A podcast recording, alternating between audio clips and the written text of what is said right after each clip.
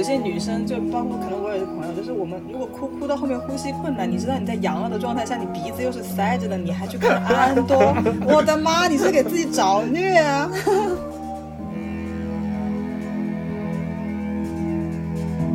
我觉得这个形式它是一个双刃剑，就是如果你这个编剧能力足够强的话，这个形式是能帮你的；但是如果你能力不够强的话，这个是限制。这个剧我觉得就是完全的体现了这个编剧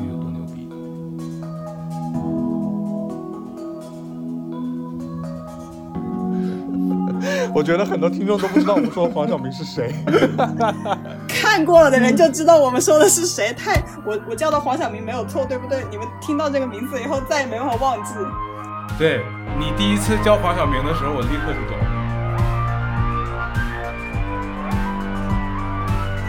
然后在我看《帝国反击战》看到正来劲的时候，他捏着我的手哭，为什么？他捏着我的手跟我表白，我靠！表白到哭，然后我当时正正在上头，我就很绝望，你知道那个状态。你们俩去干的不是同一件事。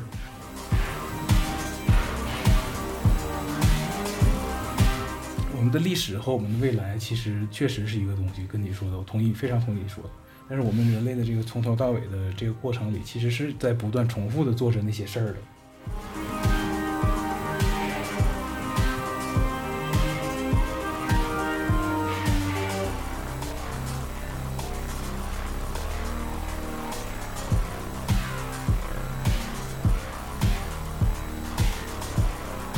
迎来到安赛波，我是救赎君。我是爆闪恐龙抱抱。大家好，我是贝尔，贝尔先生。好的，我们上期节目聊到了很多二零二二年的好剧，嗯，但是在我们心中有一个无法替代的剧，这个剧就是安多。然后我们打算接下来的时间全部献给他，然后详细来展开讲一讲安多这个剧为什么好，我们为什么喜欢。嗯，嗯，我们三个人今年共同的最佳，对吧？对，对今年共同的最佳。嗯，我觉得就是我们先聊一聊，就是为什么喜欢安多吧。然后我们这一趴可以稍微，嗯、不带剧透的简洁的过一过，然后我们在画完剧透线之后再详细聊一聊。呃，这个剧开始看的时候，应该是，呃，熊跟我都他都大概是在第一时间就开始追，然后追的过程当中，大家其实没有交流，然后就是每一集到点就看，然后对觉得很好。可是我觉得这种好属于就是。你看了你觉得好，你都不想跟别人多聊，你想自己先咂摸。然后我也是觉得很好，我还得自己品味，我还没有时间去跟别人聊。然后有一天可能突然那个剧还没有完的时候，突然有一天说到大家就进就是啊、对上了头，但是也嗯还不是想多聊的那种状态。就是然后一直到这部剧结束，整个看的过程当中，你真的就是每一次看完了，你看的过程当中心情澎湃激动，或者是难过，或者是哭了很多，然后回头你这个星期你都还会有个惦记，对对然后对对，它它完结的那个时间点。又还挺微妙的，反正那个完结的时间点，我觉得也是个 legend，好吧，就是真的是很对，是个非常 legend 的点。然后完事儿了以后，大家就觉得这个东西在中文网络应该会慢慢慢慢的有一些人开始讨论，会开始能够引起大家的共鸣。因为这个剧最开始出现这个项目的时候，虽然应该很多人都很喜欢肉鸽王 Rogue One，然后但是大家没有太看好以这个角色单开的这条线，嗯因为今年的星战的剧好多吧。因为对我大部分都没看，嗯，近几年有好几部，第一个真人剧是《曼达洛人》嘛？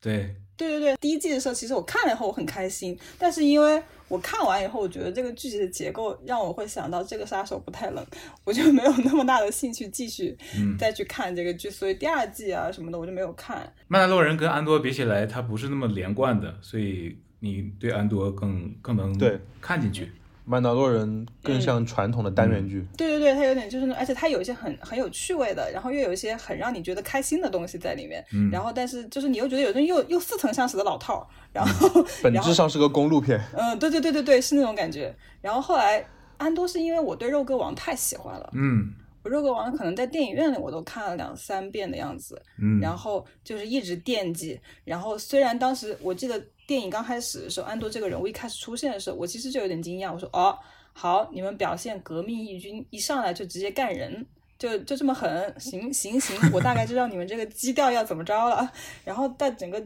电影演完，其实我觉得他这个角色没有很突出，他只是在一些细节里面表现出这个人物不是那种很传统的男主角啊什么那种。嗯，然后你也你也没有想过特别要去了解他的身世，因为那那个里面人物那么多，对吧？然后你就过去了。然后等到上面出来说剧集的时候，我就会很好奇，这个人物反正对我来说是已经死了，他死了，他这个前面的故事到底能有多动人嘛？嗯，那我只是因为跟肉鸽网友这个联系，我就觉得我还是去看一下，因为这个男演员，我觉得嗯，他也有他的风情美，我也觉得还是喜欢的，然后就开始看剧。第一集、第二集其实都还挺慢的，对不对？但是你看进去了，你就会觉得啊，天呐，你们你们只不过是要要只是单纯的，以前我们看星战系列的时候，我们都对一些黑跟白的东西的界限看得太明显，你就觉得嗯像小儿科，对不对？然后你就会觉得你你不对你希望星战这个 不对，你用小儿，你在星战迷面前说小儿科，呃，嗯他们讲述故事的这个这个手段方式，我帮你补一点呢，就是嗯星战刚出来的时候，确实是偏子宫向一点，嗯这个没有争议吧？但是这个就是那个鲍老师，你一开始看的时候以为他是一个小孩看的，但是你随着年龄长大之后，发现他有更深层的智慧。是的，而且因为嗯其实这个故事，因为比如说讲整个帝国，然后我其实很好奇的就是帝国怎么堕落下来的故事，对吧？我就是很想知道以前一个共和国，它银河的共和国，它怎么变成了一个帝国的状态？我是需要知道这个历史的过程的。你你不要只跟我讲，就是一句话就讲过去了，我就知道这里面一定有爆多的故事，可是你不给我看，不给我讲，我就很不开心。然后，但是在安多的这个故事里面，他在开始呈现，他在呈现那个皇帝越来越怎么有权力的这个过程。因为那个那个女将军对吧？那个女将军她自己怎样就是通通过议会去进行斗争，这个事情已经越来越没戏了，她才会想要走另外的一个方案嘛。你说的是她蒙莫斯马吗不不是。对啊，哦女参议员蒙将军，我喜欢喊她蒙将军，因为她其实之后已经不是参议员的状态了嘛。到、哦到我们看 Rogue One 的时候，她就不是，她等于是已经像是个军事领袖的那种感觉了。对，啊，然后但是前面他在还在银河共和国的这个状态的时候，他可能还是那种通过基本的这种，你可以说是民主制度下的议会制度去进行斗争，去争取一些权利的那种。结果他后来自己也知道这是行不通的，对，然后他才开始变化，对吧？整个这个故事里面有很多这种细节，我觉得做的非常的好。就是成年人看的话，你你你的体会更深，因为你会知道这个跟现实的连接，可以让你更投入到这个故事里面去。所以就是这个是看的过程当中你很喜欢的原因。然后再加上男主角他是一个如此愤世嫉俗的状态，对吧？他一开始就是。这么的，就是其实他不 care 一些，说是不 care，但实际上他又 care，对，然后他又到处到处去破坏一些东西，但是他又要保全自己。然后，但是你会在想，这个人物等到你看到肉鸽王的那个时间线，可能就五年、几年吧，对吧？就是这个时间内他对五年怎么变化的，它是怎么变化的？嗯，然后所以这个故事能讲顺，你就会觉得好厉害。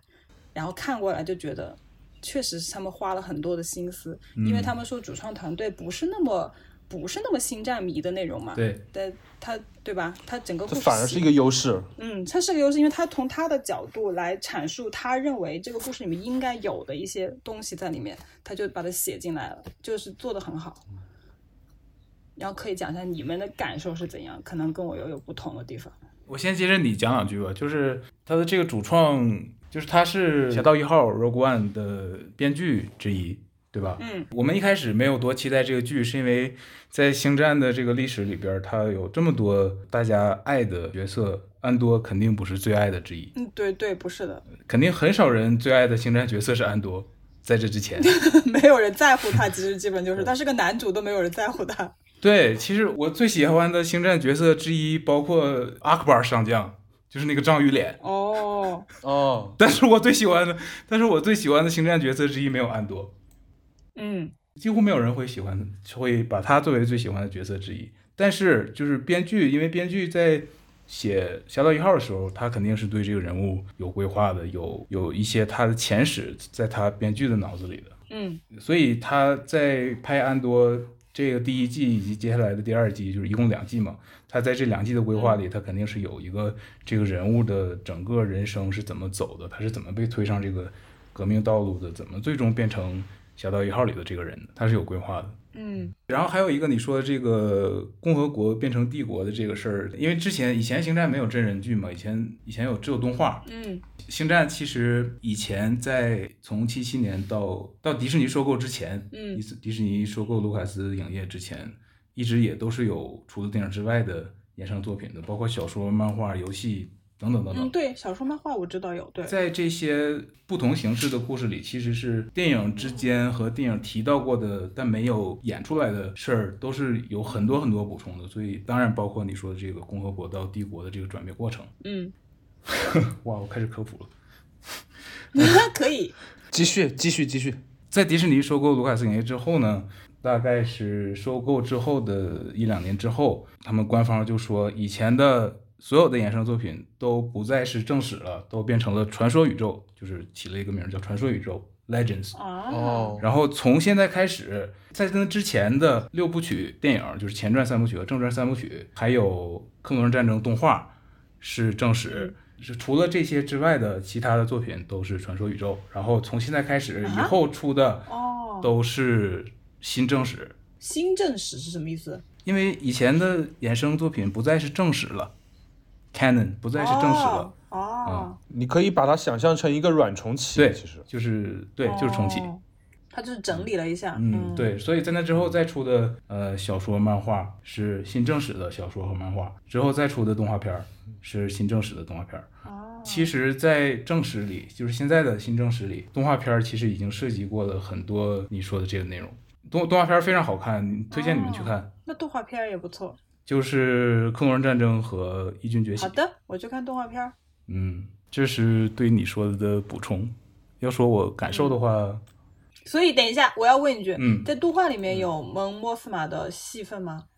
有他出现过。哦，我讲一下他吧，就是他第一次出现是八三年的《绝地归来》正传的第三部，嗯嗯就是他当时他在《绝地归来》出现的时候，他已经是义军的领袖了，在嗯。共和国时期他是参议员，嗯可能不是星战迷有一个细节不会记得，就是正传的第一部就是新希望，嗯呃，达斯维达和那些将军在死刑上的时候有一句开会吧，他们在开会，然后这时候塔金进来了说。皇帝已经把议会解散嗯，了，哦共和国的残留的东西已经没有了。哦，就是全搞干净了那时候。对，在那个时候，皇帝等于说是绝对的集权了。嗯然后在那之前呢，就是我们看安多是在是新希望的五年之前，嗯。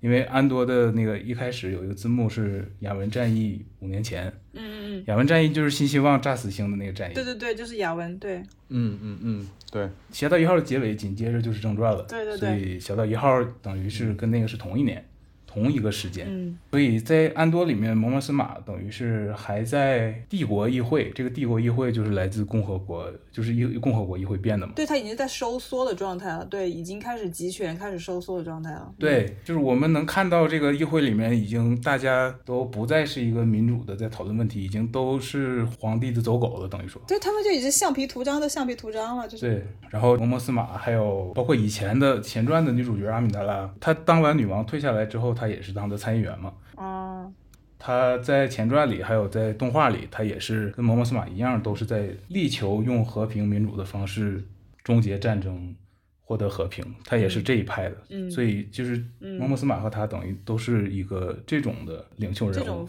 呃政政治方向的人物，对对对，可能是在就是安多里面，我们已经看到了摩摩斯马和这个卢森之间的这个互动，还有他摩摩斯马他自己的家庭啊，还有他的这个资助义军、组建义军的这个道路的前半段吧。嗯，就这段其实他他每场戏我都我都看得特别心碎，我觉得。哦，他他对他每场戏都很惨，他那个对家庭简直让人心碎到爆炸。对老公是个什么玩意儿？他女儿 简直了，牛逼啊！嗯，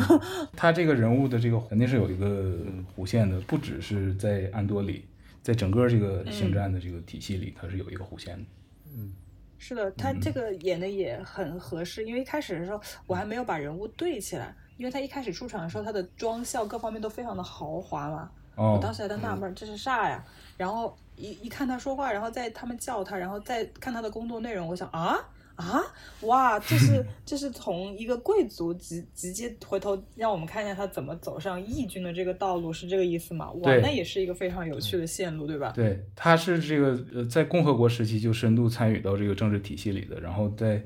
包括变成帝国之后也依然在这里。然后我我觉得这部剧是要给我们展现他在这个体系里面，他要先认识到这个体系是行不通的，他是实在走不下去了，被等于说是被逼上了所谓的革命道路。其实跟安多是一样的，只不过他们的身份不一是，但是他没有，他还是拥有拥有很多资源的人，而且最有趣的一场戏不是有他跟他的发小互相政治出柜那一段很有趣吗？哦那个跟他对戏 对，很微妙，很对，微妙。跟他对戏的那个演员，我正好正好之前在看别的英剧也看到，因为那个人给我感觉就是一个总是把东西藏得很深的一个一个男的，哦你知道吗？然后他们两个人那个对话又是那种，行，你说到这个点我已经 OK 了，你不需要再继续下去了，对对对我们两个已经对对对过牌了，不要说出来对吧就是很对，不用再说了，我们两个对过牌了。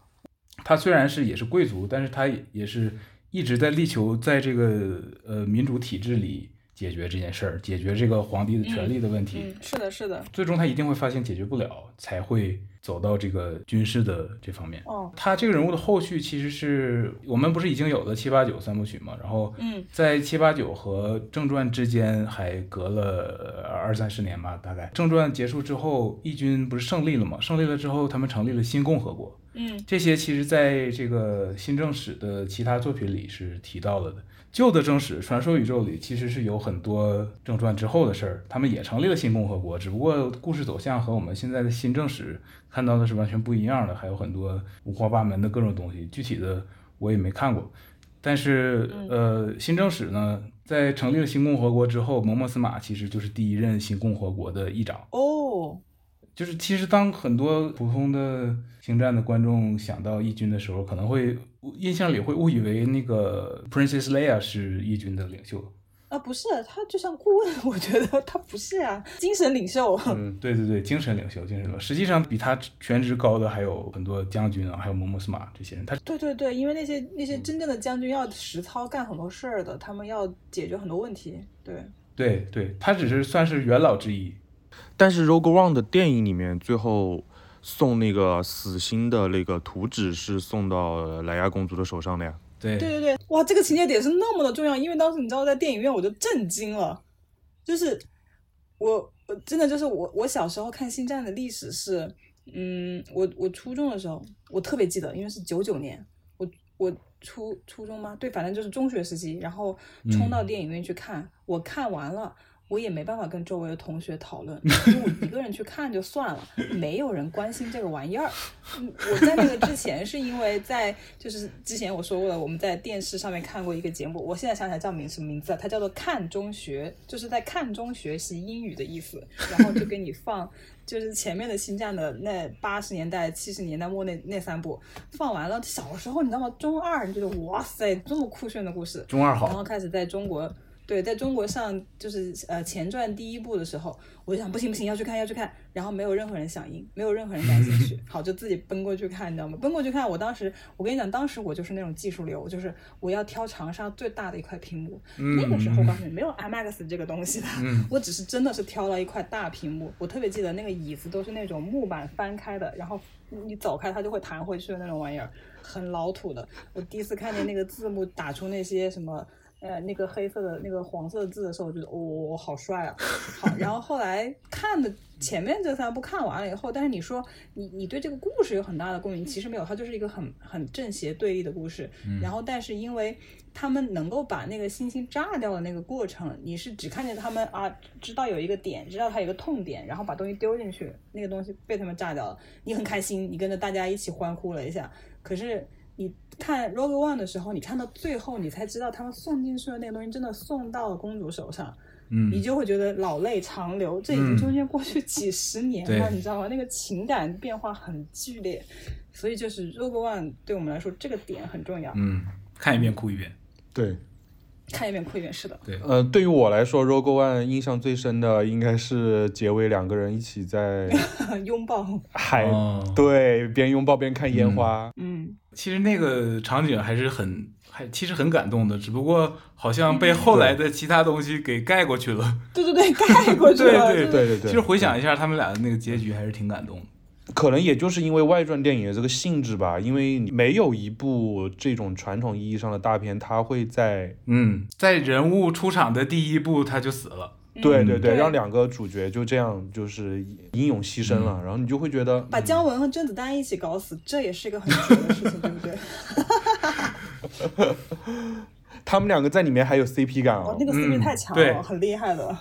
我介绍一下这个邪道一号他们传的这个东西吧。好，OK，嗯嗯它是死星的设计图。如果有人不知道的话，侠盗一号是来自正传第一部《新希望》的开头字幕里有一句话是说，嗯义军的间谍截获了死星的设计图，所以义军才能后来去炸死星嘛，嗯才能从设计图分析这个死星的薄弱点，然后才能去摧毁这个死星。嗯侠盗一号这个电影就是从这个字幕里的这半句话来的，对，嗯。嗯，他们这个侠盗一号的后面去找的、去偷的、去传递的，就是这个设计图，然后也代表着这个反抗帝国的希望，大概是这么个意思。对，嗯，我就说一说吧，就是哇，我们两个嗯。多努力的安利了你好久，才把你才把你拽进来。就是因为你们俩安利啊，嗯。呃，我当时是因为阳了，然后躺在床上，然后我就跟熊说，我说我要看安多了，我要补安多了。好，然后熊就说，呃，看安多要费点脑子，要不你这个时候看点别的。对，我觉得你嗯你在躺上躺在床上养病，好像不太适合看这个。就是因为有一些女生，就包括可能我有一个朋友，就是我们如果哭哭到后面呼吸困难，你知道你在阳了的状态下，你鼻子又是塞着的，你还去看安多，我的妈，你是给自己找虐啊！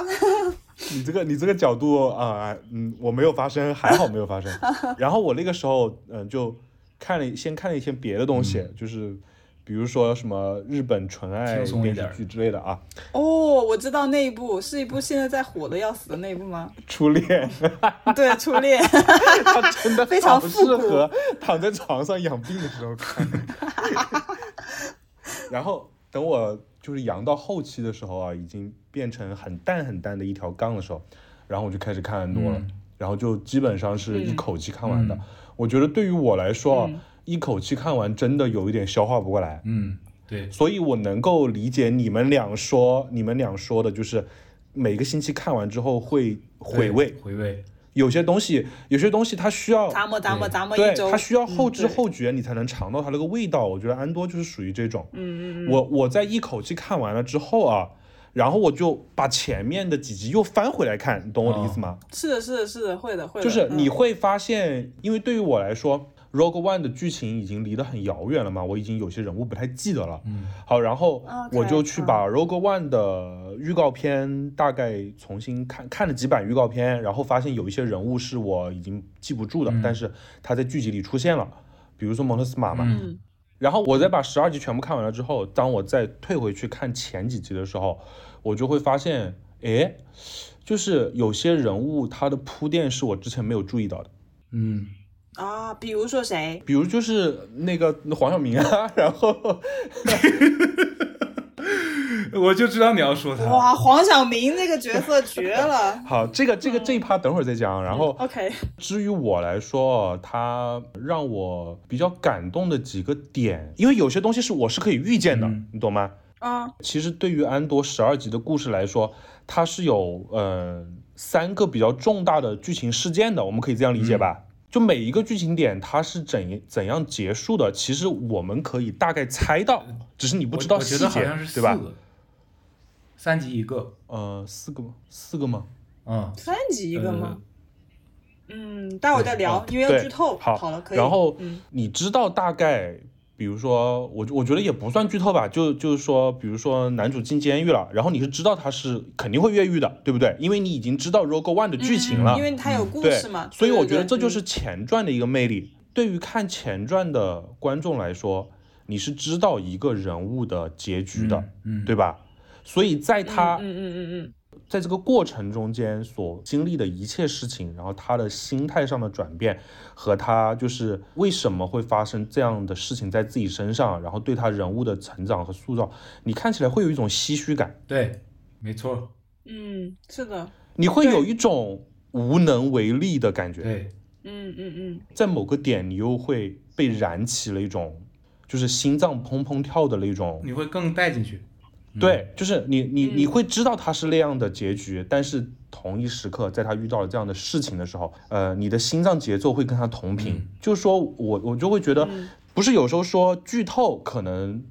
就是说有很多人很反感剧透，但是又有一个研究表明，剧透可能会让你对这个剧情更加投入和关心。我觉得不说剧情吧，我觉得对于人物来说，我就是会更加投入和关心。嗯我觉得这是从故事角度，但不是从呃整个电影创作的角度，整个这个电影呃，对，成品的角度。对，因为只是说，因为现在呈现出来的是这样一个形式，就是电影在前面，然后剧前传剧集在后面，嗯所以我就借着这个形式来聊一下，就是大嗯概是这样的一个观影感受。就是我觉得这个形式它是一个双刃剑，就是如果你这个编剧能力足够强的话，这个形式是能帮你的；但是如果你能力不够强的话，这个是限制。这个剧我觉得就是完全的体现了这个编剧有多牛逼。对他玩飞了，嗯，对我们一开始就知道他五年后要死了。对，而且你知道吗？一开始就是你知道这个人物他是一个革命军，嗯，就是你会你会对革命军这种人物有一些想象，包括你整个星战系统里面这么庞大的故事，我们又不是没看过 革命军是什么状态，就是你对以前的人物的形象，你都有一个既定的概念在啊，包括你可能自己呃平时就是你生活中对所一些历史里面的革命的人物等等等等，你会有一个基本的判断和代入，然后所以你对这个人物一开始你可能也没有那么多的期待，然后我不是之前那天说，我说他在 Rogue One 一开场那个状态，就属于一种，就属于一种革命的热情燃烧的快完了，已经有一点要死不活的那种状态嘛。但是就是他还要把事情给办完，而且他就是一门心思嗯最后去赴死。就是你，你回头你再倒回去看 Rogue One 的时候，你会发现他基本上面无表情，然后他还有些紧绷的时候的状态，但是他完为了完成那个事情，他非常的坚定和执着的样子。你回头再去看，你就会发现，哦，原原来他是一个这样子才能成为今天能够站在这里直接去赴死的人的这种状态，对吧？对，这部剧、这部剧讲的就是这嗯，就是你你是一开始知道这个人物就会死，你只是想知道他怎么样决定让自己去死。你就很希望知道这个答案，他能够讲得多好。然后现在现在这个故事第一季，他就把很多东西讲得很清楚了。他一上来他就在这个人物就是就是他一开始就立住了，然后大家就跟着他的故事走进去了。然后他旁边他在做的其他的人物，你你开始也没想过那么多，结果他周围所有的人物都非常的鲜对活。对，然后每一个人物你都揪心，你都捉急，然后甚至黄晓明我都我都很在意，虽然我知道他大概会要怎么样，黄晓明写的太好了，我觉得很多听众都不知道我们说黄晓明是谁。看过了的人就知道我们说的是谁。太我我叫到黄晓明没有错对不没有错？对你们听到这个名字以后再也没办法忘记。，对你第一次叫黄晓明的时候，我立刻就懂了。接着你说两句，这个人物，我觉得安多这个人物，他在那个《侠盗一号》里面，他就是有这么一个人物形象，就是他虽然是好人这一方的一个得力干将，但是他是有很多黑暗的东西在他身上的。嗯这部剧就是等于说是想要给我们看他是怎么变成这个角色的。嗯嗯嗯，这部剧等于说，实际上在告诉我们，他没有想要变成这个人物，他都是被推上去的，他都是不得不走上这条路的，就好像好像是说命运让他变成这样的。对，他是被裹挟的那种感觉。我觉得是两层，就是表面上你看他的故事，他是一个被推到这个情况的，但是他他就像我之前说的竞技剧一样，就是你你回头理顺了这个人物他的他的性格他的脾气在那儿，他就一定会是这样，你知道吗？对，这个非常合理，就是这也是编剧的牛逼之处，就是说所有的选择都是他自己的选择，但是他又是非常被动的。对，还是被动的，对，就是这个意思。，对，嗯，好了，OK，熊，那你说说你为什么喜欢安多？我觉得对我来说，让我说怎么喜欢安多，无从说起，因为 我是我是星战迷。哦，对，你是星战迷，我还不算是。嗯，虽然我小时候那么积极的去看电影，但是我觉得我一直不算是，因为我就老觉得这个故事很难让我沉浸进去，好像我有很多疑问，他也不会特别跟我讲清楚，他把故事讲的哦比较大框架，你知道吗？对然后这部剧里面最喜欢谁呢？这部剧喜欢摩摩斯马吗？哦，我先我我再接着你的说一下啊，就是你说对星战嗯没那么大感觉，其实我对星战，我喜欢星战是因为它其实不只是表面上我们看到的所谓的正义、邪恶、光明、黑暗的这个黑和白的这个东西，它实际上里面有特别多的深层的呃智慧、哲学。嗯，其实星战这个六部曲吧，嗯，后后传先不谈啊，后传我们不谈。那我先不谈，我们先不谈，对对对，我们谈前面的。这六部曲其实卢卡斯放了很多有深度的东西在里面，然后《星战》其实是对我来说是很重要的智慧啊、哲学啊、灵性啊这些方面的启蒙之一。哦，嗯，我懂了，就就算是一种世界观塑造一个很重要的一个系统，对对，而且他在写《星战》的时候，他其实是研究过很多很多学问的，比如说荣格呀，或者说有有一个人叫约瑟夫·坎贝尔，他写过很多这个关于神话的理论。对对对，那个约瑟夫·坎贝尔他写过《千面英雄》嘛，然后不止《星战》，很多对，史诗级别的影视创作在写人物的时候都参考了他总结的一些这种叙事母题吧。对，就是有很多背后是有很多很多学问的，啊，然后在故事里其实是有体现的，人物的行为它是有背后的，也不能说理论支撑支撑，就是它是有有为什么的。嗯，我提一个啊，我提一个例子，就是不知道你们记不记得《帝国反击战》的，就是正传的第二部《帝国反击战》，也就是最好看的一部。好的，那一部，Luke 在 Dagobah 去找尤达训练的时候，尤达让他进一个一个类似一个洞的地方。尤达让他进去的时候不让他带武器，但是他没听，他带了武器进去，然后他好他在那个洞里看到达斯维达，呃，然后他把这个达斯维达的头砍掉之后，他发现这个头变成了他自己的头，啊，就哦哦，我想起来了，这个就有很深层的东西在里面。这个在嗯，那个是在表现他自己的深层的内心的恐惧。他进那个洞之前，尤达就他问尤达那个洞里有什么，然后尤达告诉他，Only what you bring with you，只会有你带进去的东西。嗯呃，我刚才提的这个约瑟夫·坎贝尔这个人，他写的这些理论著作当中有一个词叫“英雄的旅程”或者“英雄之旅”，然后要完成完成这个英雄之旅，其实就是要经历一些过程、一些步骤，然后一些考验。嗯然后 Luke 在洞里所经历的，其实就是这个英雄之旅的这个旅程上的一个直面恐惧的考验。然后他通过了这个考验之后，他才会能够最终成为一个英雄。但是成为英雄，呃，不是我们想的那种成为一个战斗多么厉害的一个英雄，不是说他多么厉害，他战胜了谁，他打败了谁。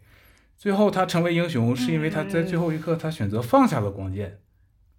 他没打，在那一刻他才真正成为英雄。就是在对抗的那个时候，对，是这样的，有这么一个过程。没关系，就是其实老的几部看一遍，其实挺有趣的。我觉得就是能够停不下来。嗯我跟你讲一次，我就是这是自己搞马拉松，然后重新看四五六部。那时候在我大学的时候，也就是在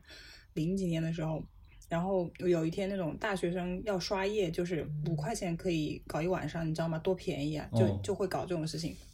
然后我就连着刷，然后因为它每一集的时长都很长嘛，是电影院吗？不是，就是那学校旁边那种小吧，哦你自己租碟，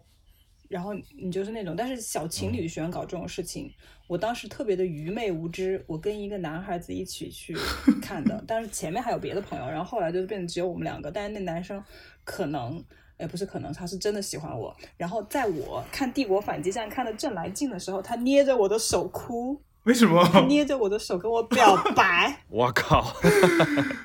表白到哭，然后我当时正正在上头，我就很绝望，你知道那个状态。你们俩去干的不是同一件事儿。是啊，我就是好多年了，我说我操，找个机会把这个三部一起刷一下，然后因为需要一个一个契机刷一遍，然后他就是觉得，哎，他今天晚上跟我整个晚上待在一起，但那个地方是就是那种大沙发啊，就是你你也不能睡的那种啊，就是你也可以睡，有情侣他们是那样玩的，但我真的就是为了去看电影，然后他捏着我的手哭，我这辈子都忘不了了吧。这段得留着，这段不能剪掉。不能留，这个不行，这个这个太搞笑了，不行，这个太太体验，太有自己的生活体验了，不行。好，放心放心，这段我会剪掉的。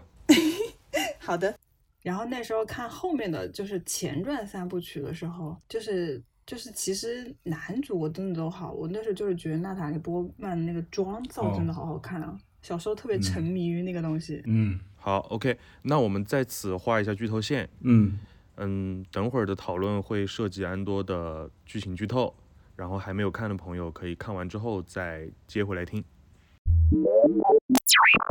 那我们就开始继续往下吧。我们现在应该直接说一下安多的这个剧集里面哪些角色，呃，我们想要着重的说一下的。蒙莫斯马刚才已经说过了。哦，蒙莫斯马我没有说的很清楚，因为其实就是他的家庭本身就是一个，我觉得是一个分崩离析的状态吧，就是就是不是嗯不是一个和谐的家庭状况。因为我对她老公的那个情况也没有去做背景的了解，我也是不太知道什么意思。但是我觉得她明显的在后面也是大家看出她她在利用她老公，利用她老公这种好像没啥脑子。对吧？然后就是故意她 栽赃她老公，呃，我觉得是他们在一起的时候是曾经相爱过的，但是她现在随着这个她的这个政治任务或者说这个革命任务 起来了之后，她这个家庭本来很爱的家庭变成了一个她的一个掩护，她就不得不利用这个家庭。但是因为我可能是女生嘛，我觉得他们就没有爱过呀，因为我觉得他就是完成这个家庭的呃这个形象，我觉得他们他们好像提过，就是说曾经怎么样怎么样，好像有提过。那可能就是他年轻嘛，因为他们明显就是安排出来的婚姻嘛，他们的那种文化特性要求，他们好像就是那种安排出来的婚姻。对，剧里一直反复强调他们民族的一个就是联姻的传统嘛。对对对，然后可能在最开始的时候，彼此还看得顺眼的时候，还曾经热乎过，大概就是这个意思吧。他至少对他女儿肯定是真的真的爱的，对吧？他的他女儿是他家庭的一部分嘛，他肯定是爱这个家庭的，但是他我觉得他有一个矛盾嘛，所以他看到他女儿每天都很心塞，他真的是会每天都坚定他要搞反抗的这个决心。他既然不能说实话，他就不得不把这个家庭当成他的谎，当成他利用的东西。对，是的，而且他他妹妹还嗯总是在外面跑，但是他可能是那个家庭当中能够说话的人，但是就是因为害怕被监视啊等等的这种原因，他们也没办法挑明了放松的说话，所以也也是挺难的。而且他他妹一直在外面乱跑的话，他也见不着嘛，他也很难联系嘛，我觉得。而且他妹妹也不是听他管的，而是听卢森管的。嗯 e n 的这个这个就很很好奇，他们之间的连接是怎么进行的？我就是不知道之后的故事会不会有讲他们的故事，可能下一季的故事里面会有一些吧。哦，下一季肯定是还会继续讲的。现在看起来，我觉得是卢森和他，卢森和蒙莫斯马是在，等于说是同一个级别的战友，没有没有人在领导另一个人。但是这个他妹妹肯定是受卢森领导的。呃，这两个同级别的卢森和蒙莫斯马呢，卢森是特别激进的这一派，蒙莫斯马是想要用和平来解决问题的，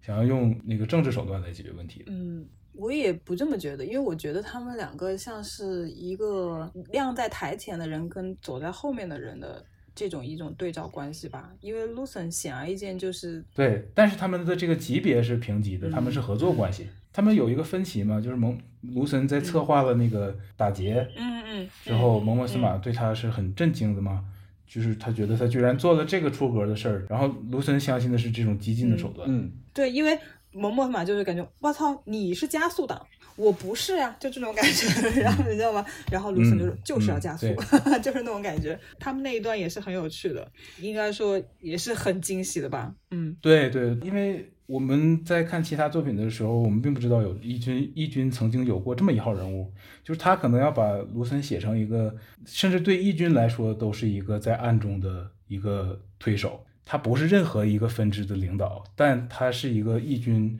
成立一直到革命胜利这个历史中，他是一个暗中的主要推手之一。嗯他可我觉得编剧是想要把他写成一个这样的人物的。嗯，是的，他是的，他是连接了很多人的一个一个重要的角色。嗯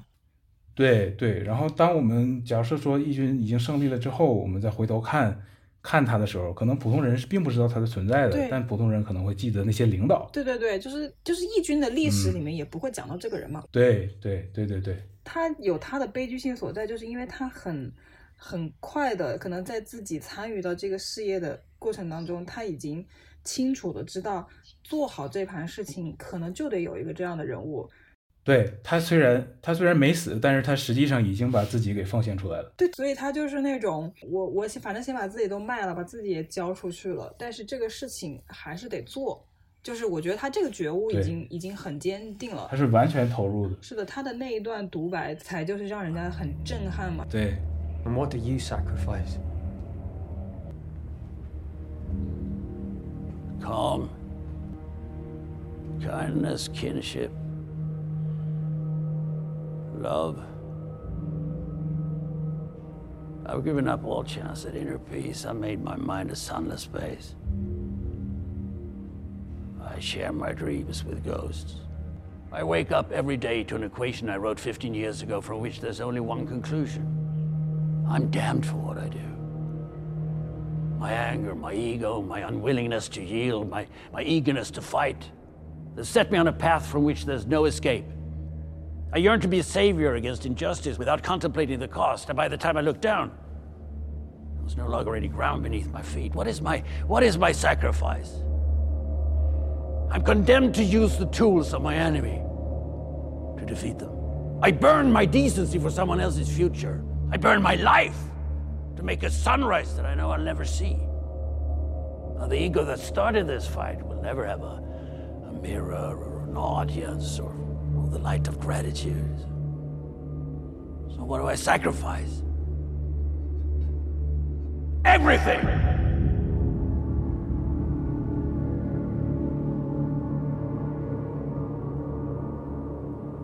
Just stay with me, Lonnie.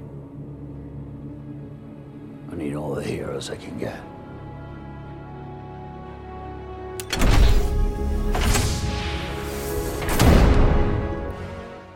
那个小哥哥真是太让我震惊了，这居然是个卧底。呃，对对对，他我开始的时候我都是面目模糊，这是个什么背景板的人物突然冲出来了，哇，居然就是他埋了很多年的卧底，天哪，好可怕！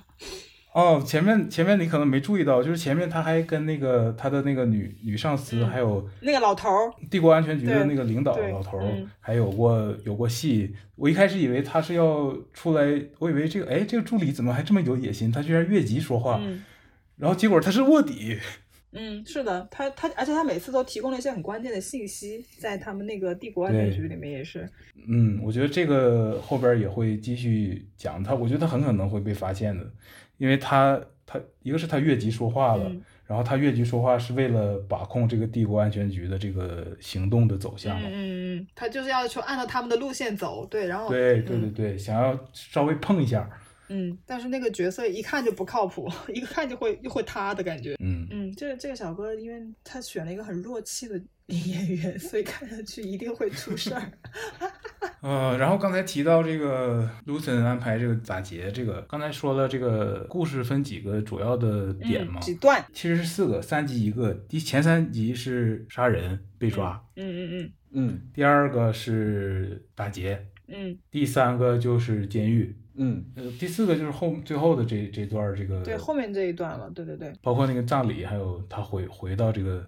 呃那个星球，嗯，因为前面监狱的那一段也是一段小高潮吧。监狱那段，我之前因为安利、安利想安利我一个朋友，我想安利他看，但他没有空，我知道他很忙。然后我前面就跟他说，就是星战迷要不看这个真的是就是措施。然后后来对啊，他不是星战迷吗？没时间，嗯真的没时间，他真的是忙。然后，嗯然后而且因为你你大概告诉他这个东西会有一个怎样的感觉，你要投入进去，你就要费心力了。你就不是一个轻松的状态，嗯你知道吗？然后可能他会需要一个进入的关键点才行。然后有一次，后来我就跟他说，哦那是已经开始进入监狱系了，我就跟他说，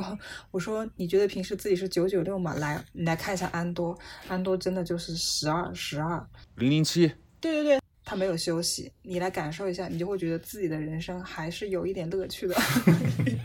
然后他说要这样子吗？然后后来我真的是看那几集的时候，我的工作状态不至于那么夸张，但是我真的是觉得，哇，他这个写的好绝啊！那些人。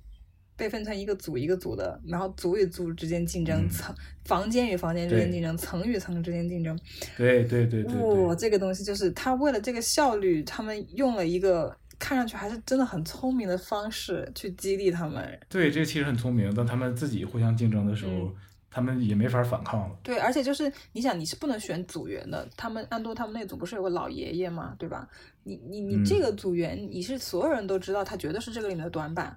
然后，但是呢，就是大家嗯就是被迫的，也还是要呃关照他，就是让他的。但是他们，你想，他们如果只是纯为了做好，他们可以尽量的让这个人快点出事儿，然后换一个人。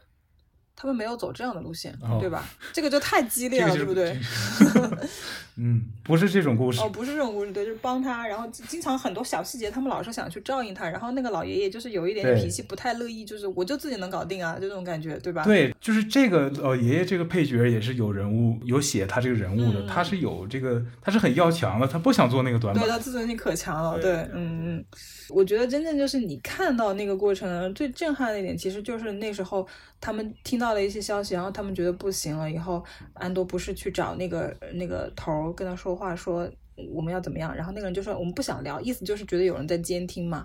我觉得他那时候说那句话，他说嗯你觉得他们在乎你吗？他们会来听吗？对，所以那一集的标题是 Nobody's listening。对对对对对，我觉得这个就是你你跟有一些不是实际发生，或者说你曾经见到过的故事，它就非常的相像，就是大家都觉得我们被 watching，然后或或者是怎样，然后我们自己就开始，嗯，呃，那咱就别说了吧，那咱就不讨论这个了吧。但是有时候我很大脾气，就是你们真觉得他们在乎吗？有有时候你作为一个小小的蚂蚁，人家没有那么在乎，他只是在最大的范围内维持住了一个很恐惧的压力在那个地方。然后你真正在嗯讨论和说什么的时候，他们真不在乎，他只要求他的目标完成，他的那些零件按时间，然后甚至更提前速度的完成。而且，因为我想应该就是到最后的时候，我们都知道他们是要完成什么东西，那个速度不可以慢，对吧？然后，所以就是 就是你你会知道，就是你你看安多，你会发现，哎，他突然就很明白这个点，他明白这个点跟他自己那么的有自保，就是他平时就是很在乎自己不要。碰到这种糟糕的事情，或者是尽量的躲开啊，或者是嗯，我我拿到了那钱以后，我就到处去玩儿去了什么的。你其实跟他是有，他还是很灵的，他知道有些东西的嗯危险在哪个地方，有些地方不危险，他是很清楚的。这个是很有趣的，嗯，然后再到后面就是他们终于逃狱的时候，就是不会游泳的人都觉得我只要能跑出来就可以了。虽然实际上你也知道结果，你也不会咋样，大家估计那个逃狱的那堆人里面死一大半吧，能有多少逃出来的呢？对吧？我觉得应该很少。应该就很少。然后，而且最搞笑，嗯我觉得这个故事就是你开始看到安多不是跟一个他的那个朋友一起跑了，他的那个队员一起跑了，嗯然后大家总觉得他们两个以后就会连接在一起了，但其实他们马上就分开了。哦，这个队员我要讲一下，你们可能都不记得了，他是 Melshi，他是 Melshi，他是那个《侠盗一号》里的组员，哦，我知道了是一个配角，是《侠盗一号》里的配角，他们是在这儿认识的。哦，哦，难怪你前面问我喜不喜欢喵喜，对，我还在想喵喜是谁。对我开始就在想他们为什么马上就分开，但是他们分开的时候，你又觉得这个嗯人物不可能就跟他只是简单的就分开，我我还在纳闷儿呢。啊，最终他们会在义军又重新汇合到一块儿。行吧，又是一个会死的人，是这个意思，我懂了。哦，好，我明白了，我明白了。对，没错，就就是这里这里这里好多会死。对对对，就是延迟了一下死亡的时间。好的，我懂了。嗯，我觉得卢森很可能最后也得死吧。卢森是一个绝对看不到革命胜利光芒的人，他一定会死在黎明之前，他一定是这样子的。嗯，嗯，按照他按照这个写法，就是卢森这个人物之所以让人觉得很扎心，就是你知道我以前看《琅琊榜》的时候，我就那时候就大吐槽，因为他们写梅长苏那个角色，就觉得啊，我我特别苦大仇深，我吃了很多苦，做了很多别人就是做不下去的脏的事情，然后我就是为了扶持你这个王起来。我当时看剧的时候，我就纳闷儿，你他妈干了啥？啥也没有。就是你们作者根本写不出来这个人物的深度，你没办法写出来他做了啥。然后我以为本来是电视剧，可能不让拍，然后我就去看原本的小说，原本小说也没有，就是我找不到你这么苦大仇深的点，所以我没办法跟你这个人物进行共鸣。然后，但是你看卢森，你就知道他他做的事情就是哦他真的就让别人去死，哦哦哦，然后他在后面操纵的让别人去死，你你你怎么可能没有心理压力去做这样的事情呢？但是他每次做这个事情的时候，他都是按照他千思万想决定了的那个剧本，包括他旁边的那个女助理，她一直在刺激卢森，就是你不能心软，你不能呃动摇，对吧？然后他他也很坚定的在那里定在那个地方。然后我觉得有时候他做一些决定，他做完了，他自己还是很难受，他要把自己掏空。对他就是又把自己的灵魂给一片给恶魔的感觉，然后就真的不知道他怎么熬过来的这些年。然后而且这还是刚开始吧，对，这还是整个这个抵抗的活动，可能他刚刚掀起了一个波澜，对吧？对他后面还要做很多其他的决定，所以这个人物就让你觉得，嗯，你你你会很在乎他接下来发生的事情。虽然你已经看到他的黑暗的背后，他真的可能就是撑不到最后的，绝对是撑不到最后的一个人。嗯，对。嗯我借着这个话题介绍一下这个义军现在在这个时期的状态，嗯然后再给旧老师总结一下这部剧里出现过的、以前出现过的人物啊。OK，嗯，我需要听这个，我我老了，记忆力不太好，原谅我。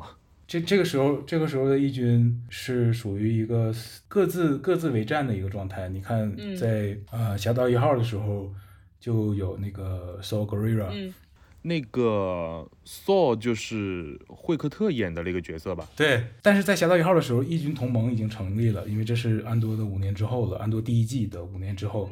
Guerrero 是一个是一个特例，因为他是一个他的这个游击队伍，他属于一个激进派的，他完全激进，真的，他路线太激进了。对，他是完全激进的，所以他是跟义军同盟的那帮人，他是觉得不对付的，是是是谈不来的。然后现在安多就是《侠盗一号》和《正传一》的这个五年前，现在义军的这个状态就是，呃，还有很多像 So Guerrera 的阵营这样的阵营，嗯各自为战。然后这在这部剧里面，卢森也提到了一些其他的名字，还有一个他们牺牲掉的那个义军的领袖，嗯只活在台词和全息投影里吧。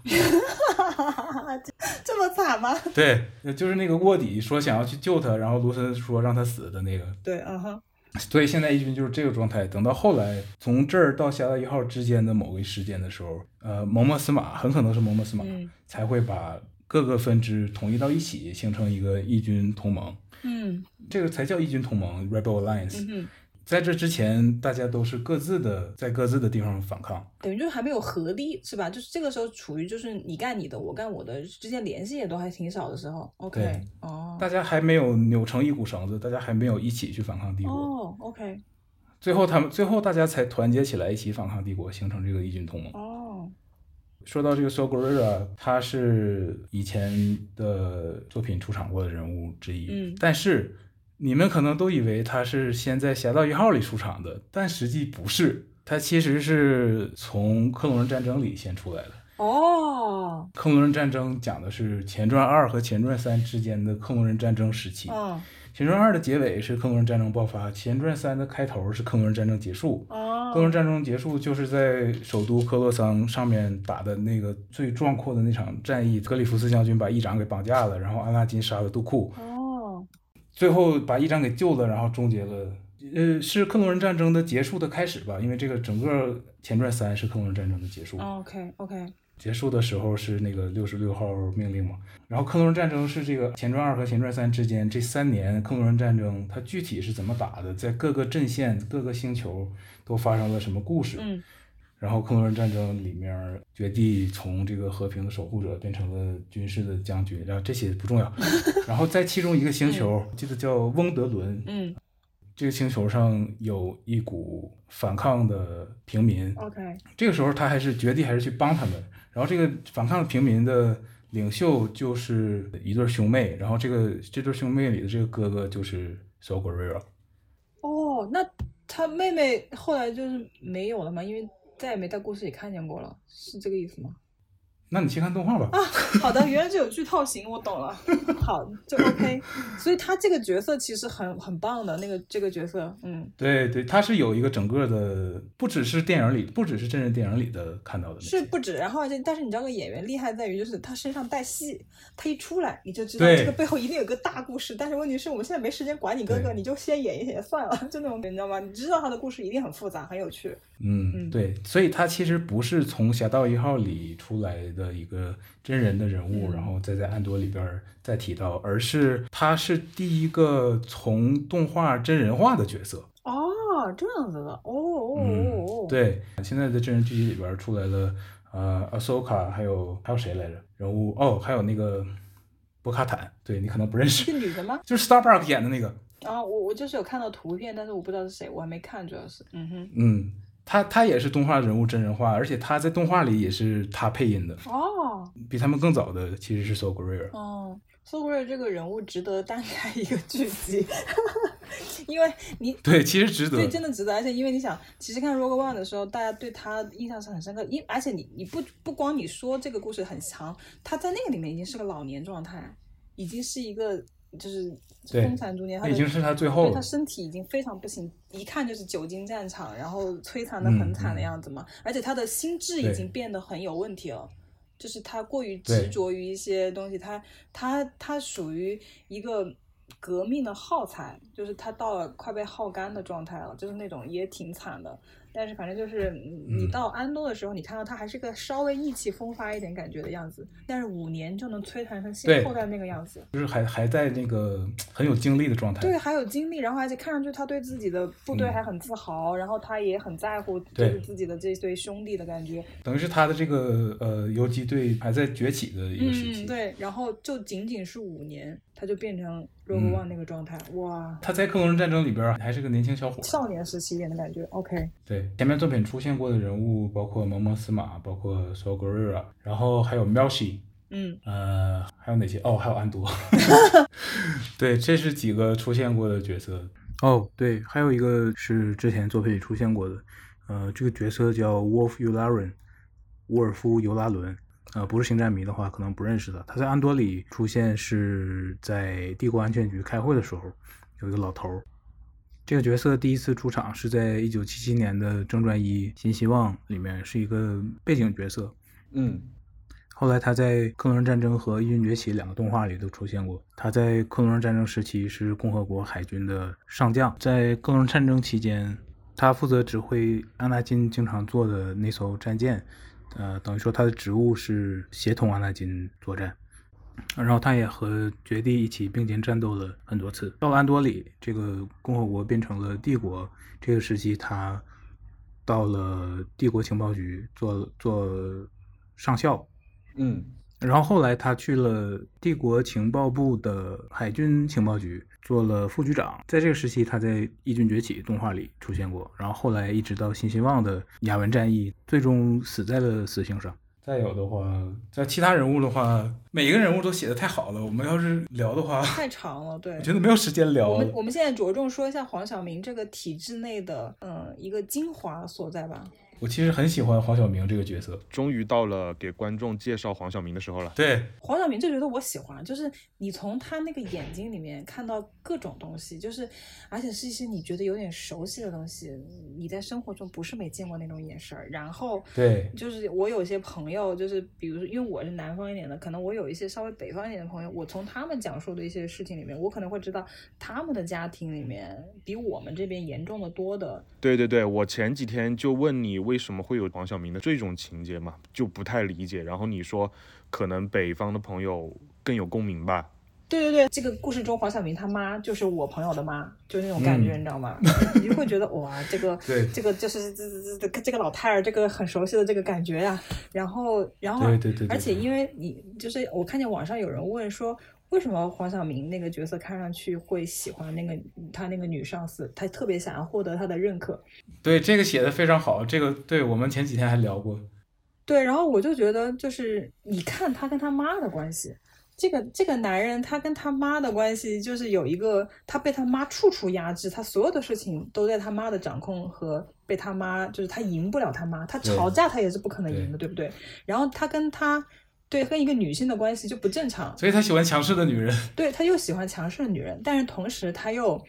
他又很想征服她，又很想让她获得认可，对对对。对但是，嗯，这个这个写的就我，然后我就会觉得这个太像我身边的故事了。天呐，天呐，就是那种感觉，你知道吗？然后他明明自己在，比如说被他妈不是拜拜托了哪个舅舅、哪个叔叔给他安排一个职位以后，他不是去做那个像那种找茬儿的程序员之类那种感觉，他都自他都看到自己在一个怎么样巨大的结构里面，然后那个结构你知道就很像人生切割术里面的一个、嗯一个局部的放大版。你在那里干的事情，你只是在你的这一小块这个东西里面找错误。这这个东西就是，你就你又觉得又跟现实的东西又他妈好像啊，让你觉得很崩溃。然后，但是他站在那样的一个节点，他并不会觉得这个地方好可怕，他只是觉得我不要在这个坑里，我要去在更能够证明我价值的另外一个地方。他异形就是有那个野心，想要证明到自己是我，而且他是真正的对这个帝国的系统有信仰的那种人。对，而且嗯而且我觉得甚至不能把这个称为野心，他是有一个执念的。他的执嗯念就是，首先他不知道帝国是坏的，他是生活在首都的人，对对对对对，是。他是生活在首都的人，他不是那个他不是困难地区的难民，或者嗯他没被压迫过，所以他不知道帝国是坏对，而且他到了那些地方，看到那些人，他也觉得他们就是不听话，就是不服管，然后很烦，他要管他们。嗯，前两集的时候，他好像是刚刚上任吧，大概是。嗯对对对然后他去的时候，他嗯去了那个偏远的地方，他是从首都去的，他不懂这些人为什么什么都不管，对啊，嗯，他就觉得我们两个人都死了。对啊，为什么你们可以就是无所谓的样子呢？对对对对对对，这些都写的特别合理。对，这就是就是别人可能会觉得这个人物怎么那么突兀？不突兀，他的一切由来就是因为他是一直是生活深深深的浸润在这个系统里面，然后他认可这个系统的一切，然后他来到一个对这个系统的权力变得衰弱的边疆的地区的时候，他就觉得不适应了，他就属于在他们这个官僚体系里面变成，他就变成一个自己好像是异类，因为他很较劲儿嘛，对吧？他就是各种事情，他觉得为什么不按照规章走？为什么不去调查？为什么不去管？对对他就他就觉得，嗯，为什么我在这里又不能被的被认可，是吧？他他就不爽，然后他就觉得，那就让我自己去干这个活儿吧。他也不是说我真的就是要展现我很有野心要爬，他不是，确实像你说的，他就是打心他就是认为这个事儿是对的他打心底里认可这个系统应该要这么操作，然后你们现在在偷懒，那不行。所以那对天。那天，嗯，就老师在说这个人物怎么样的时候，我说嗯他这个人物写的很绝，感觉就是按照嗯埃希曼这个人物写的，因为那时候以色列把就是二战以后就把埃希曼好像是逃到南美的那个国家，然后就被以色列的特工抓了，然后就抓到以色列去审判，是个公开审判、世纪审判的那种。那个人在审判的过程当中，他没有哦一丝就是忏悔，那个平庸之恶的那嗯，对对对，他们真的是没有，他嗯只是觉得自己确确实实就是认可这套东西应该这样，而且他要把这个东西做得最好。嗯所以就是你你去看他的那个人的叙叙述，或者是，呃，阿伦特因为写他那个东西很有名，因为阿伦特 阿伦特真的就是就是吐槽艺的王者，就是嘴又刻薄，把这些事情写的特别的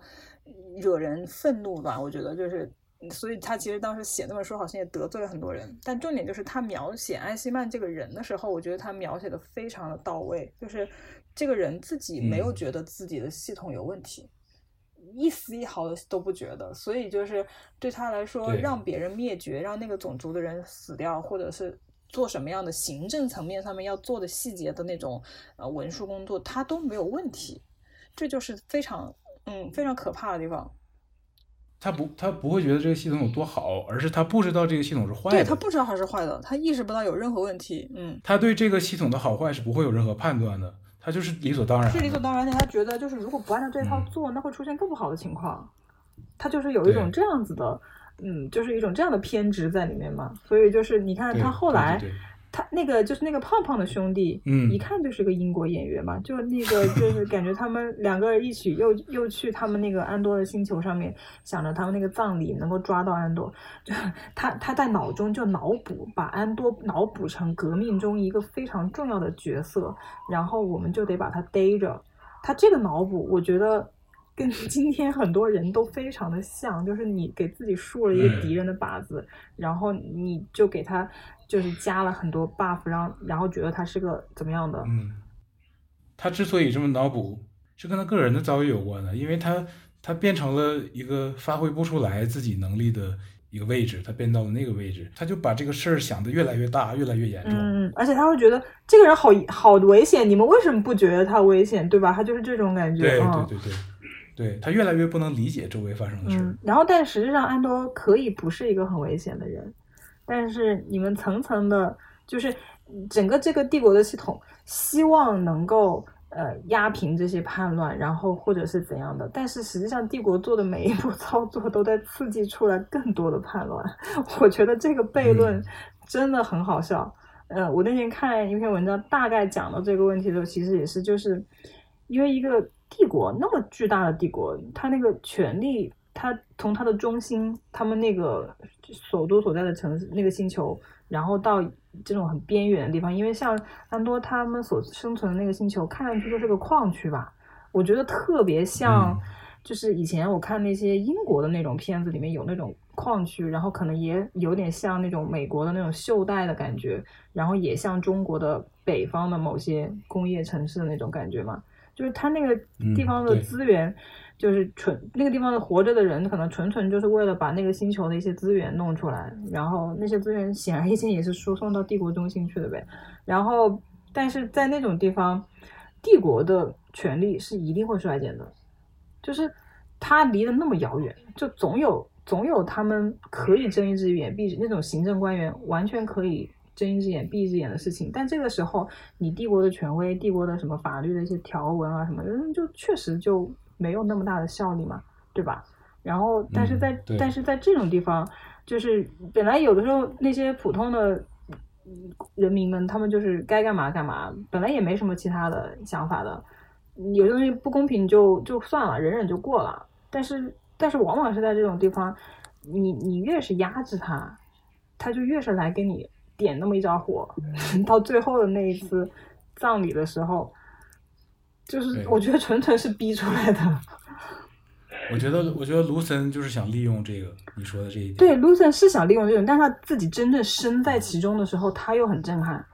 我觉得这个写的很有趣，就是他他跟蒙莫斯马当时不是吵，然后意思就是我就是要加速啊，然后然后他真的到了加速的现场，他目睹了这些人真实的声音，包括那个他安多他他的养母，就是告诉他，就是我觉得那句话就是我是一个死人，但是我一个死人要求你们活着的人闹革命，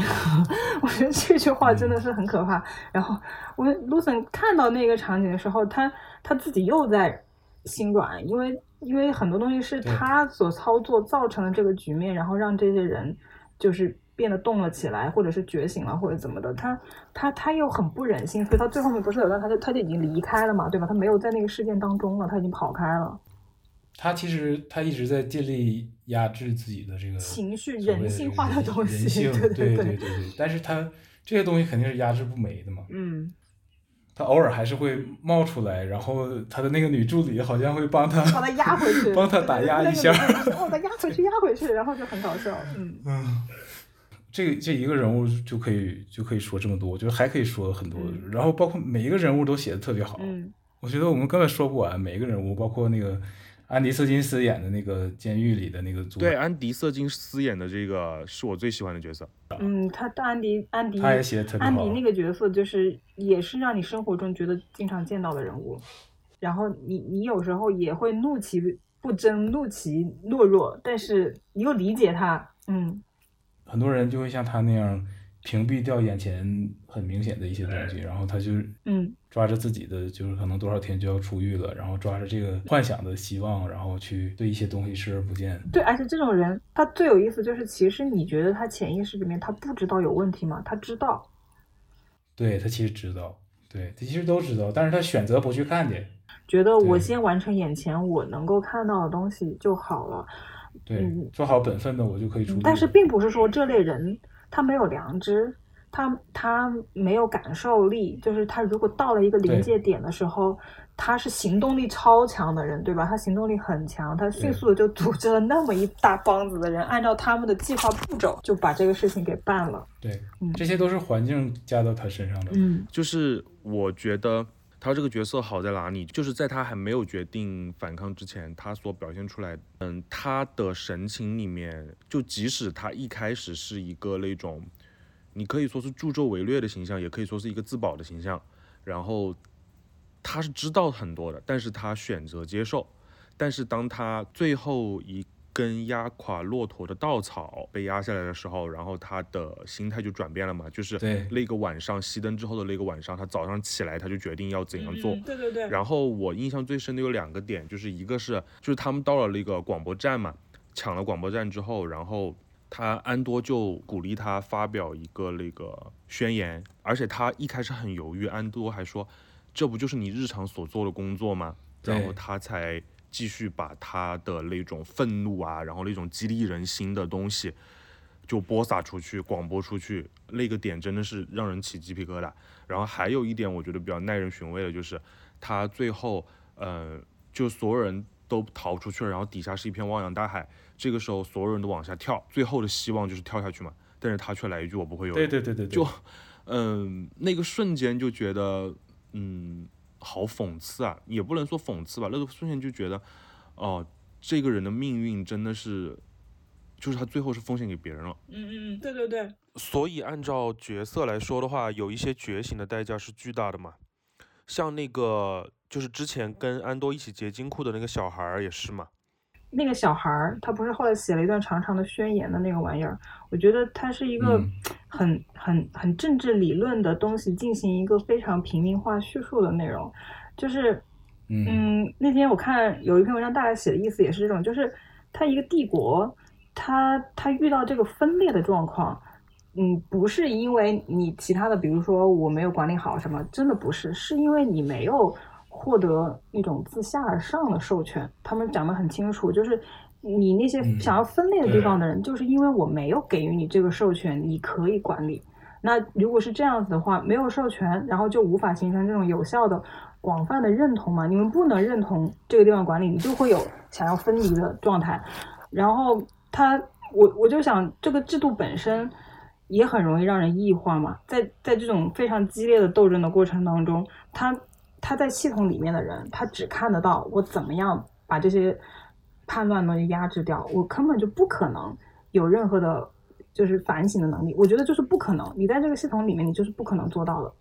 因为你没有参照，你在那个里面是没有参照的。所以就是这个具体的描写，我觉得他在这个故事里面非常直观的让大家看到了这种矛盾点。非常直观，甚至太直观了。对，就是太直观了。然后你想，那个老头儿其实是那种很精英的，是真的有能耐的精英，不是那种纯官僚，就是那种拍马屁什么的，不是的。他下面的人，而且他他让他下面的人互相斗嘛，对吧？那个女的上司，那个女的姐姐跟那个黑人的两个人就是那种。你的你的嗯权利范围，我的权利范围，你别到我这边来干活儿，你别来搞我的事儿，就是那种划得很清楚，然后背后互相插个刀什么的。但是那个老爷子很乐意看他们竞争啊，这样子能够获得收益，对不对？然后你说那个女的，她是那种，呃，像黄晓明那样那么相信这个那个女东西吗？那个女主管，其实我很喜欢这个人物，那个她也是一那个写的很很好，就是她真是纯纯野心的代表。对，她是野心的代表，嗯但是我觉得编剧想要写的是是野心的代表，但是在不经意间，她的人性会被激出来。嗯，对，比如说黄晓明找她的时候 对，就是黄晓明呃去找他，一直去找他，然后他就很烦啊，他很怕的，其实。他很烦，嗯但是出于一些莫名其妙的原因，他又对他很很手软。最后他又有一，最后他们两个有一个那样的一个一个戏，对视对两个人，对，嗯，是对的，对对，然后就好像在那个眼神里，他仿佛被他压抑到最深处的一些人性的东西，好像又在往回冒。嗯，因为他正常平时嗯工作状态，尤其是跟一堆男人打交道，她把自己维持到嗯。非常强悍的那种形象嘛，而且就是包括他的这个工作内容，嗯，所以就是嗯他突然在那一下完全失控，因为他无法把控所有的事情，他就整个是崩掉了。好，那一下又被人救了，哇，失控，嗯失控这个关键词是很关键的，就是他他一直是处在一个想要把控一切的一个嗯位置，嗯这样的一个出发点。然后在这样的一个人物他失控的时候，那就是人性冒出来的时候。这个编剧写的特别好，嗯，他就是这样子一个一个角色的弧光表现的非常的完美，可以说就是你你确实不会讨厌他们，你你觉得每一个你都会喜欢，因为虽然对可能跟你的立场和你的认知是不符合的，但是你你又从他的这个故事里面又理解他为什么这样子，你就会觉得我也没办法恨他。你这样的过程，你就会回头看，为什么会这些人就是如此仇视、你死我活的方式去斗争？你就对对对，而且他写出了这个为什么。嗯，我们得回头去看那个更大的权利为什么可以这样子来碾压一个个的个体。哦，这些这些人物就是不管是好人坏人，你不会把他看成好人坏人，而是看成在不同位置的不同的嗯人物。嗯都写得非常丰满。然后顺带解释一下你刚才说的这个权力的问题啊，免得大家想歪。你不解释，人家不会想歪的。就是这个从星战宇宙的这个体系里说说的这个所谓的这个政治内容的直接的阐释，就是因为皇帝是自己把自己弄成皇帝的。对，他是做了个戏，他自己做了个戏，才成为权力的顶尖的。对，嗯然后呢，在这个帝国之前，帝国之前是共和国，然后共和国是一个非常民主的一个体制，嗯然后每一个星球都有议员来代表这个星球的人民来参加这个议会，然后投票，然后在这个议会上进行提案、进行投票，大家是非常民主的。那个议会上有几千个席位，嗯，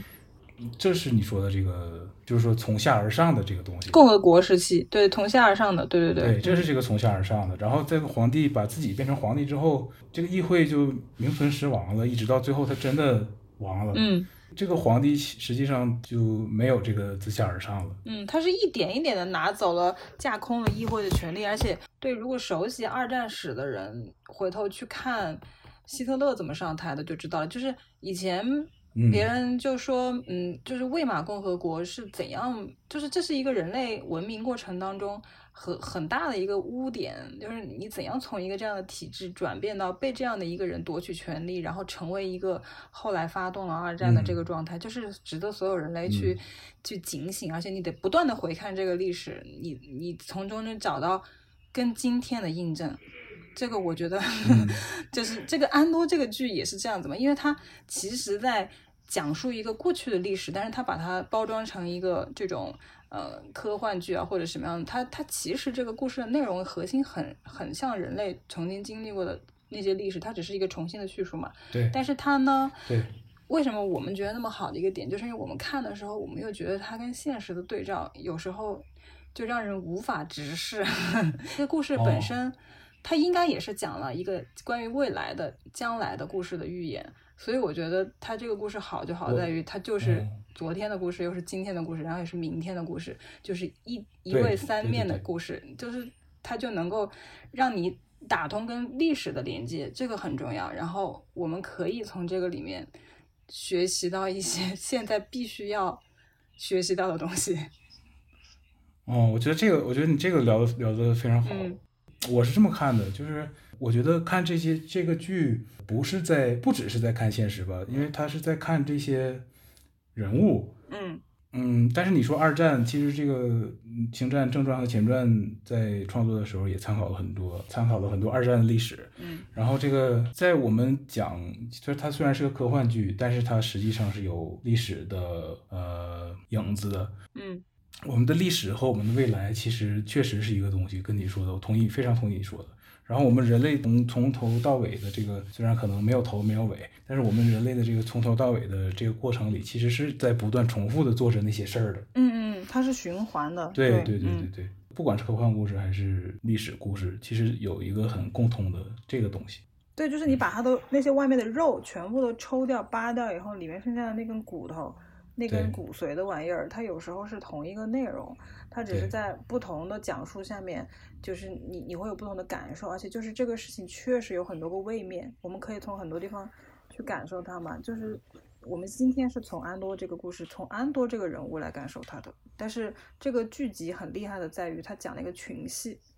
大家一不小心看了一个群戏，对吧？然后对每一个人物在他的立场上面，你都觉得我没有办法去说他什么。当然，就是帝国的那些人，我们是绝对不可能认同他那些东西的。但是从他那个角度，你会理解这个人他妈的也是个人呐、对对，这就是重点，他也是个人。对，他是个人。就是今天有时候有些矛盾存在的时候，就是你只要把对方不当人。这个恨就很起，很容易就燃起来了。就是你不把他当人就行了，对吧？你就把他消灭。但是如果你理解那对方是个人的时候，这个事情就是就是，嗯，我觉得如果人的这个文明有必要存在，就是因为我们能够意识到这一点。如果意识不到，那就确实该毁灭掉。我不同意毁灭掉，但是你说的这个这个这些人，他也是人，就是当我们看这些所谓的坏人的角色的时候，你会看到他们也是人，只不过被摆在了那个位置。嗯其他的人物由于时间关系，可能也不能说的太多，但是其他人物其实每一个人物都都能说很多内容出来。是的，对我我决定还是再去努力的安利一下那位星战的朋友们。我，天呐，过年他都能看了吧？真的是不行。他要是星战迷，他自己肯定会看的。嗯，不对，但是我怕他整个状态不到位。然后我也有朋友，就是我安利过了，因为他可能在别的事情上他很愤怒，然后我就说你去看安多。他看完了以后就跟我嗯痛哭流涕，对对对，这是年度最好剧，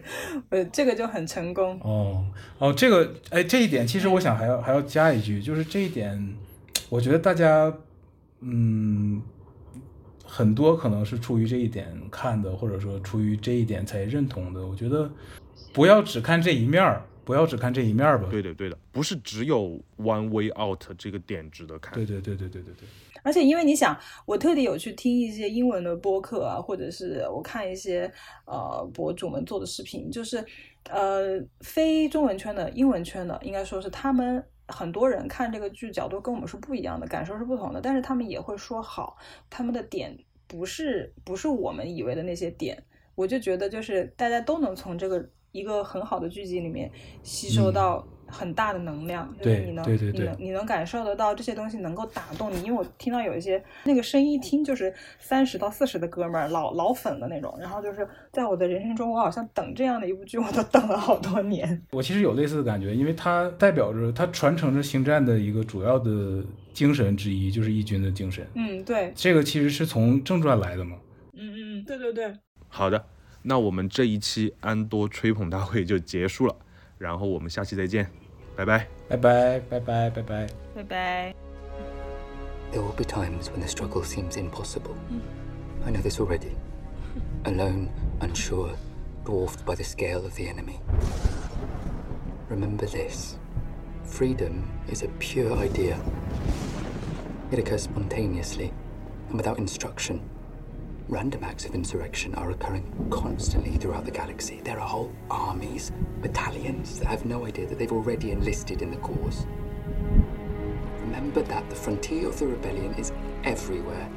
and even the smallest act of insurrection pushes our lines forward. And then remember this the Imperial need for control is so desperate because it is so unnatural. Tyranny requires constant effort, it breaks it leaks. Authority is brittle. Oppression is the mask of fear.